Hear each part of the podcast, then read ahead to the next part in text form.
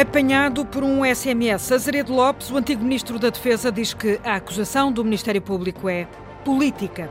António Costa está a perder o pé, diz Rui Rio, ao ouvir o apelo ao voto de Costa. E o líder do PSD carrega nas palavras: acenar com o diabo é sinal de desespero.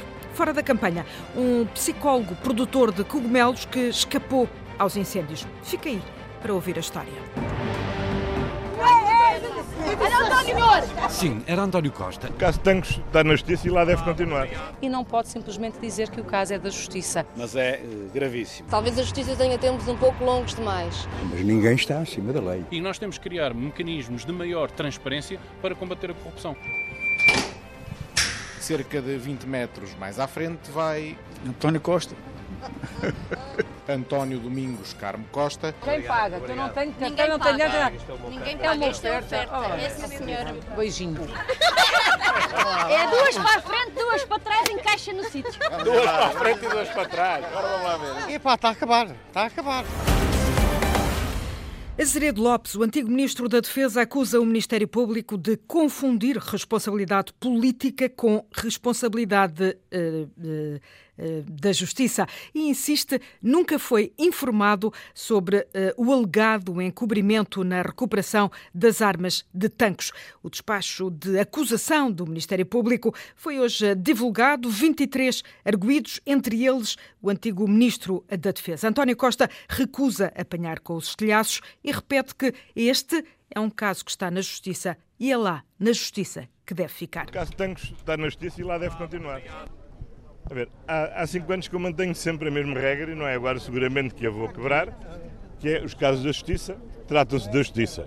Não, se- não se tratam, não se tratam, não se tratam, não se tratam nem na, na rua, muito menos em campanha, muito menos em campanha eleitoral. Ninguém está acima da lei, mas é preciso esperar pelo julgamento, defende o secretário-geral do PCP, Jerónimo de Sousa, assunto de gravidade extrema, diz Rui Rio, por isso o líder do PSD promete falar ainda hoje do caso, mas só depois de ler o despacho do Ministério Público. Se forem provadas as responsabilidades a que o antigo ministro seja condenado, André Silva, do PAN, só teme que este seja um processo demorado nas teias da Justiça. Tancos foi há dois anos, muito tempo, diz Catarina Martins, para cair em plena campanha eleitoral. Por isso mesmo, a coordenadora do Bloco de Esquerda avisa, não ajuda a ninguém usar o caso na campanha, só que já depois eh, de ler eh, a acusação do Ministério Público, Catarina Martins considera grave que o antigo eh, ministro tenha ido ao Parlamento mentir. Assunção Cristas recusa deixar o caso apenas na Justiça,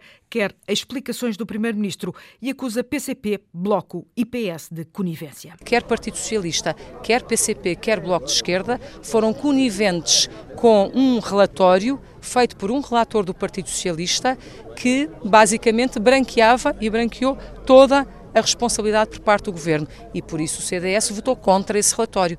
Eh, Já o disse muitas vezes e volto a dizer, o Primeiro-Ministro tem que dar explicações sobre este caso e não pode simplesmente dizer que o caso é da Justiça.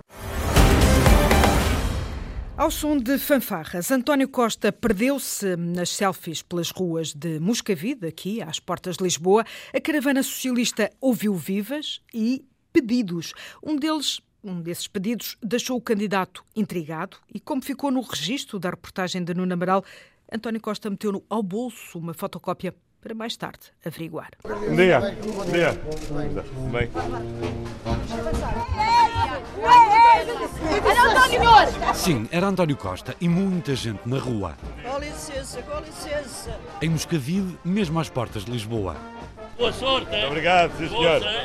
As fanfarras, os abraços, as intermináveis selfies e os pedidos ao candidato, que também é primeiro-ministro. Resolvam, por favor, o problema da renda fiscal. Da malta de 150 é um problema para mim. Resolvam isso. Essa é uma das, prioridades- é uma das prioridades, É como sabe. E mais um abraço. Não parece crescer, pá. E um desabafo, um apelo, um grito que estava agarrado. Eu há dois anos que pus os papéis para a reforma, tenho aqui o comprovativo e até hoje não me deram qualquer tipo de resposta. Da- na Segurança Social? Eu estou, sim, Então pode, na Caixa posso ficar Nacional. com o número? Pode. Então, quero para dar o número, depois eu logo vejo o que é que aconteceu.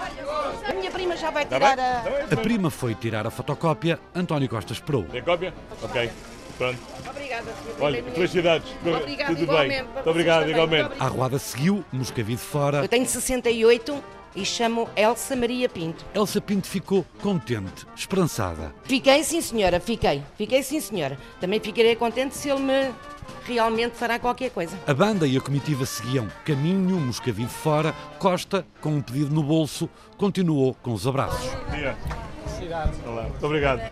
E pode ser que no saldo desta arruada uma portuguesa veja o problema da reforma resolvido. Dois passos para a frente, dois para trás. Rui Rio, em Santarém, dançou o cavalinho, enfiou o barrete, andou em cima de uma ceifeira.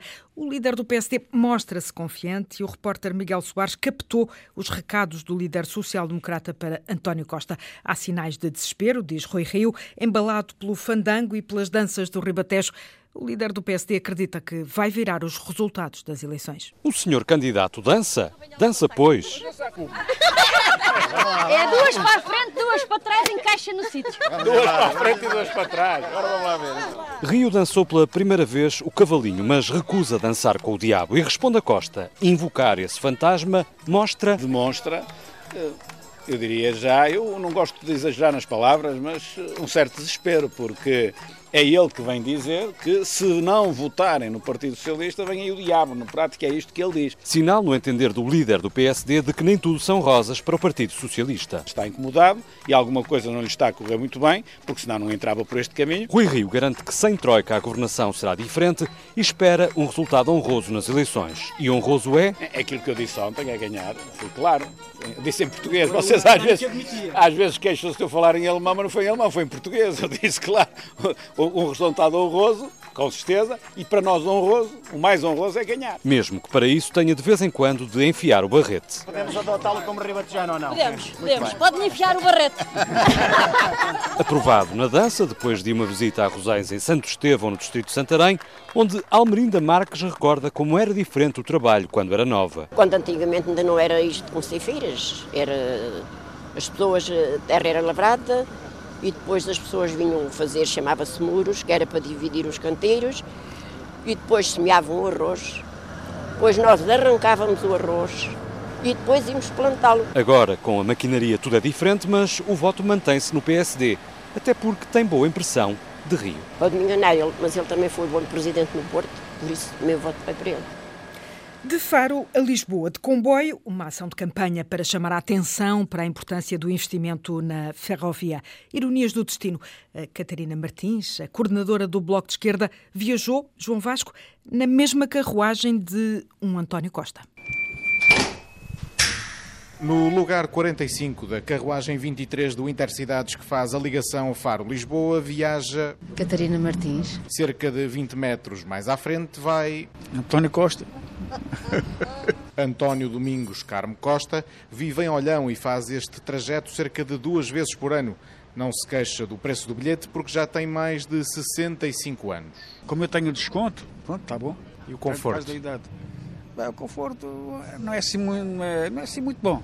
Pronto, mas olha, escapa. O comboio, que circula com 10 minutos de atraso, vem bastante preenchido, apesar de ser dia de semana. O transporte ferroviário é uma opção válida para muita gente, mas para Catarina Martins, a oferta que existe não chega. O que nós pretendemos alcançar é uma mobilidade diferente no país, em que a ferrovia passa a ser uma opção normal, habitual, e com isto não só estamos a melhorar o ambiente e a balança comercial do país, mas também estamos a aumentar a qualidade de vida e o rendimento ao fim de mês de cada família. O Bloco defende um maior investimento na ferrovia, em especial nos distritos do interior. E isso significa um plano até 2040 que exige um esforço de investimento de cerca de 800 milhões de euros ao ano. O plano do Bloco de Esquerda é semelhante ao que já foi a votos nesta legislatura e que foi chumbado por PS, PSD e CDS. Foi em Lamego, no Congresso, onde há quase dois anos foi eleita líder do CDS, que Assunção Cristas ouviu o pedido para chegar a Primeira-Ministra. Hoje voltou lá, a Lamego, para a primeira feira oficial da campanha. E Assunção Cristas hum, hoje já não escutou o mesmo pedido, mas ainda assim a líder do CDS saiu satisfeita com o calor da recepção, como registou o microfone da jornalista Madalena Salema. Claro que pode aparecer. Manhã cedo na feira de Lamego. Comer um bocadinho. Obrigada, acabei de tomar um pequeno almoço. Entre bom dia, boa sorte e ofertas. Boas vendas e tudo a correr bem. Duas latinhas de biscoito para provar o biscoito de Lamego. Para provar. Está bem? É, Provo tá quem, paga, que eu não tenho Ninguém cartão, não tenho paga. nada. Ninguém É paga. uma Esta é a oferta. Oh, É senhora. Beijinho. Também se ouviram queixas. Não está bem pagar as consultas, não está, Nossa Senhora. E a gente querer se salvar e ter ser obrigada a pagar porque não. Porque no hospital não as tem. Não as tem. Olha, um beijinho. Menina, escolha, eu comprei cuecas. Nós estamos aqui a filmar, comprei cuecas. Tudo bem? Tudo. Ah, boas vendas. Mas eu gosto No dela. dia 6 estava no Então, olha, então no dia 6 votem em mim. Por acaso é o meu partido? Ah, vão todos. Vão todos. Ah, maravilha. Na minha casa é tudo. Então tome lá. Eu acho que desta vez havia de ganhar uma mulher. Sim, senhora, seus meninos. Cristas sai de Lamego com a alma lavada. É bom ouvir palavras de ânimo, pessoas que votam em nós ou que gostam do nosso trabalho e nós estamos aqui também para falar dele e para, sobretudo, mostrar as nossas propostas. Jerónimo de Sousa levou a caravana da CDU à margem sul, visitou o Centro de Saúde da Amora, no Seixal, uma ação para pedir mais investimento para a saúde. E a reportagem do jornalista Luís Peixoto ainda registrou a preocupação do secretário-geral do PCP com a vacina da hepatite B para crianças. Não há dinheiro, não há dinheiro, não libertam dinheiro. Jerónimo de Sousa, lado a lado com Francisco Lopes, houve as queixas dos responsáveis do Centro de Saúde. Então a carência de médicos fica mais. É, temos muito poucos médicos. Estamos à espera de uma colega que vem do Algarve. Com cerca de 10 mil utentes sem médico, num universo de mais de 50 mil pessoas inscritas no Centro de Saúde de Amora, Jerónimo de Sousa lamentou a falta de investimento. Por este teto muitas vezes corre água, por falta de, de verba disponível para resolver portanto, o problema, por exemplo, do ar-condicionado. Centenas de aparelhos não funcionam. Estes problemas têm sempre uma coisa que é o que podia ser uma vantagem, é uma desvantagem, que é o financiamento do Serviço Nacional de Saúde, sempre escasso que eh, não dá capacidade de resposta financeira a estes problemas. Para acudir a estes utentes, nas três unidades do Centro de Saúde, há pouco mais de duas dezenas de médicos, cerca de 30 enfermeiros. As doenças crónicas do Serviço Nacional de Saúde, em termos de carência de profissionais, eh, não só médicos e enfermeiros, eh, até de assistentes operacionais, técnicos administrativos, porque isto só funciona como equipa e este, este vazio de preenchimento tem consequências no próprio funcionamento do centro de saúde. O secretário-geral do PCP lamentou ainda que o governo esteja a travar a gratuitidade da vacina contra a hepatite B para as crianças, palavras deixadas na ação de campanha da CDU esta manhã no Seixal. O LIVRE esteve hoje na, na, cidade universitária a defender novas formas de financiamento do ensino superior. Joacine Catar e Rui Tavares participaram na ação para sublinharem que foram os jovens que impuseram a ecologia nas agendas dos partidos. Mas não só. Rita Fernandes. Joacine Catar Moreira fez questão de sublinhar que olha para os estudantes como uma das prioridades do LIVRE, não só em medidas para o ensino superior. Quando nós defendemos o ordenado mínimo nacional de 900 euros, nós estamos a falar dos estudantes. Hora de almoço na cidade universitária, muitos estudantes a caminhar entre as faculdades e a cantina. Já acabaram os textos? Já acabaram. Sinal de boa aceitação. Rui Tavares defendeu que é preciso mexer na forma de financiamento das universidades. Um imposto sobre a atividade económica que beneficia de uma força de trabalho mais qualificada, de universidades que trabalham com as empresas, de investigação de ponta. E a outra parte tem que ver do, do Orçamento Geral do Estado. Uma terceira parte tem a ver com o apoio social aos estudantes. O fundador do partido aponta para o novo Pacto Verde como a primeira medida a propor caso o LIVRE eleja deputados dia 6. Joacine vestida de vermelho, também olha para o verde, o verde que os estudantes impuseram. Os estudantes é que têm insistido imenso e obrigaram a que hoje nenhum partido político não se considere um partido político ecológico. Joacine Catar, candidata pelo LIVRE. Faltam 10 dias para as eleições e já vamos no quarto dia de campanha oficial, com os debates de facto. Os partidos só estão na estrada há três dias. Junta-se a nós, nesta altura, Rita Fernandes, professora e investigadora da Universidade Católica, a quem convido para perdão, a Rita Figueiras, a quem convido para um olhar por estes primeiros uh, três dias. Boa tarde, Rita Figueiras. Boa tarde. Vai muito morna esta campanha? Uh, vai morna, mas não vai muito diferente das outras campanhas legislativas que já, que já tivemos. Estas atividades de campanha, conseguimos dividir e perceber claramente uma diferença entre a pré-campanha mais suave, mais de arranque, mais de apresentação e valorização de cada um dos projetos e agora na fase de campanha percebemos que há claramente uma maior uh, agressividade, uma maior animosidade e uma definição de um alvo que pode retirar votos a cada um dos partidos. Acha que Pode fazer moça esta, uh, este caso de Tancos, o, o, o, facto do despacho de acusação do Ministério Público ter caído em plena campanha eleitoral? Uh, sim, certamente vai ser explorado pela será explorado pelos, pelos partidos da oposição, nomeadamente o PSD e o CDS, que já se manifestaram, o CDS ainda de uma forma ainda já uh, Mais bastante claro, concreta sim. contra uh, o caso, uh, colocando como uma forma de fazer campanha contra o, o governo, com certeza que sim. Mas isto também, digamos que é normal em todas as campanhas haver casos que, que, servem para ser utilizados como arma de arremesso uh, contra o governo, precisamente para quando, quando estamos a falar de governo que tem uma maior probabilidade de vencer novamente as eleições. Nota-se nesta campanha uma tentativa dos partidos em darem a volta ao texto, que o mesmo é dizer, em fazerem uma campanha uh, de uma forma um pouco uh, diferente, menos comícios, mais iniciativas de Porto Solo, chamados Sunset, mais conversas, menos carne assada. Ainda assim, acha que mudou a forma de comunicação dos partidos políticos em relação ao eleitorado? Eu diria que os, os, grandes partidos, os partidos que têm representação parlamentar, estão a fazer uma, uma campanha nos moldes tradicionais. Podem ter menos comícios, ainda assim o que nós estamos a ver é todos os dias atividades de campanha, em que essas atividades de campanha servem também para ilustrar um tema que nesse dia uh, os partidos pretendem falar, quer seja a saúde, quer que seja a questão da mobilidade, quer seja a questão da ecologia, são assim grandes temas agora na campanha, mas também tendem a finalizar sempre com um encontro, quer seja sob a forma de comício, quer seja de uma forma mais controlada. Eu penso que as variações que nós temos encontrado, uh, seja em Sunset, sejam as chamadas talks, as conversas, uh, que na verdade são só pequenas variações mais controladas dos comícios, principalmente porque, como sabemos, é difícil mobilizar o número de pessoas suficientes para compor uma sala que permita boas imagens, nomeadamente para os noticiários da noite. Rita Fernandes, professora. Figueiras, peço desculpa.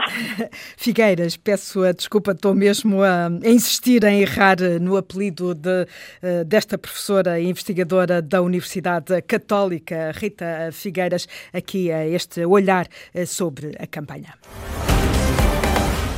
A fugir das campanhas e quase sempre por estradas secundárias, a repórter Rita Colasso entrou no Conselho de Mação e reparou no anúncio da Puzzle Proeza, um produtor de cogumelos Chitec.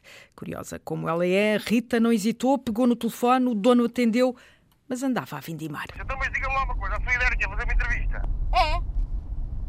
Sobre as vindimas? Pá, hoje aqui só podemos fazer sobre as vindimas. Pois, sobre as vindimas, mas depois o senhor fala-me dos cogumelos.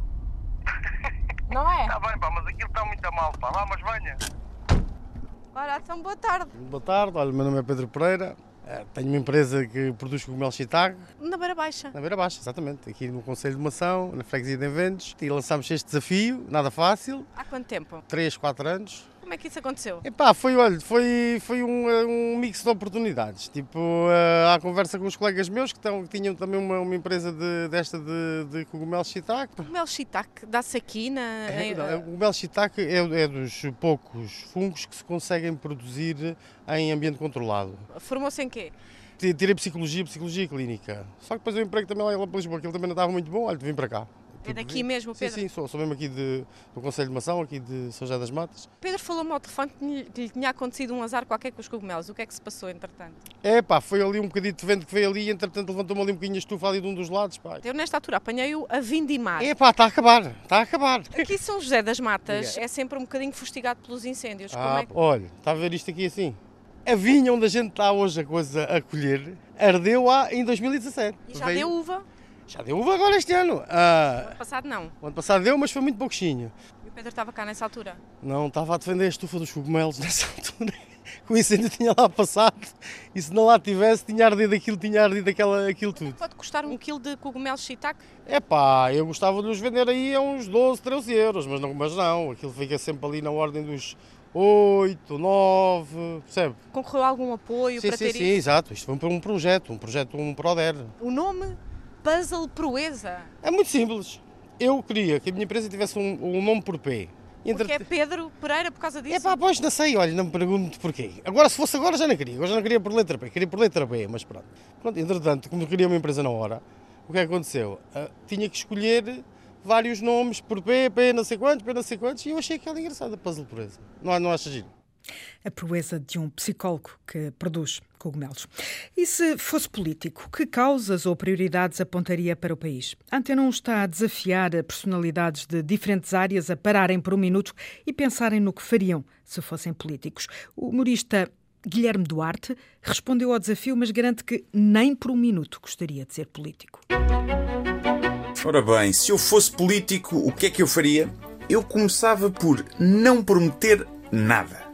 Nada, a não ser coisas que eu soubesse que conseguia efetivamente concretizar. Porque eu acho que é um dos grandes problemas da política e desta desconfiança generalizada que as pessoas têm em relação aos políticos é que eles prometem demais, pá, prometem e depois não cumprem, não é? E isso afasta as pessoas da política e causa a abstenção. Há quem diga que a abstenção é a causa de todos os problemas, mas não, a corrupção e as falsas promessas é que causam a abstenção. Portanto, eu se fosse político estava ali, caladinho, não prometia nada. Depois, o que é que é mais importante? A ideologia, as causas ou ambas? Eu acho que infelizmente é a ideologia e as pessoas acabam por escolher as causas consoante a ideologia que acham que têm, não é? Esquerda ou direita. Mesmo os partidos colaboram pouco e apenas colaboram quando lhes dá jeito e não quando veem valor nas propostas dos outros. Portanto, eu acho que a ideologia, infelizmente, é o que importa mais. Obrigado e até à próxima. Também me despeço. A campanha a todas as horas e em permanência em rtp.pt barra legislativas 2019. Eu volto amanhã, nova edição do Jornal de Campanha, depois das nove e meia da manhã.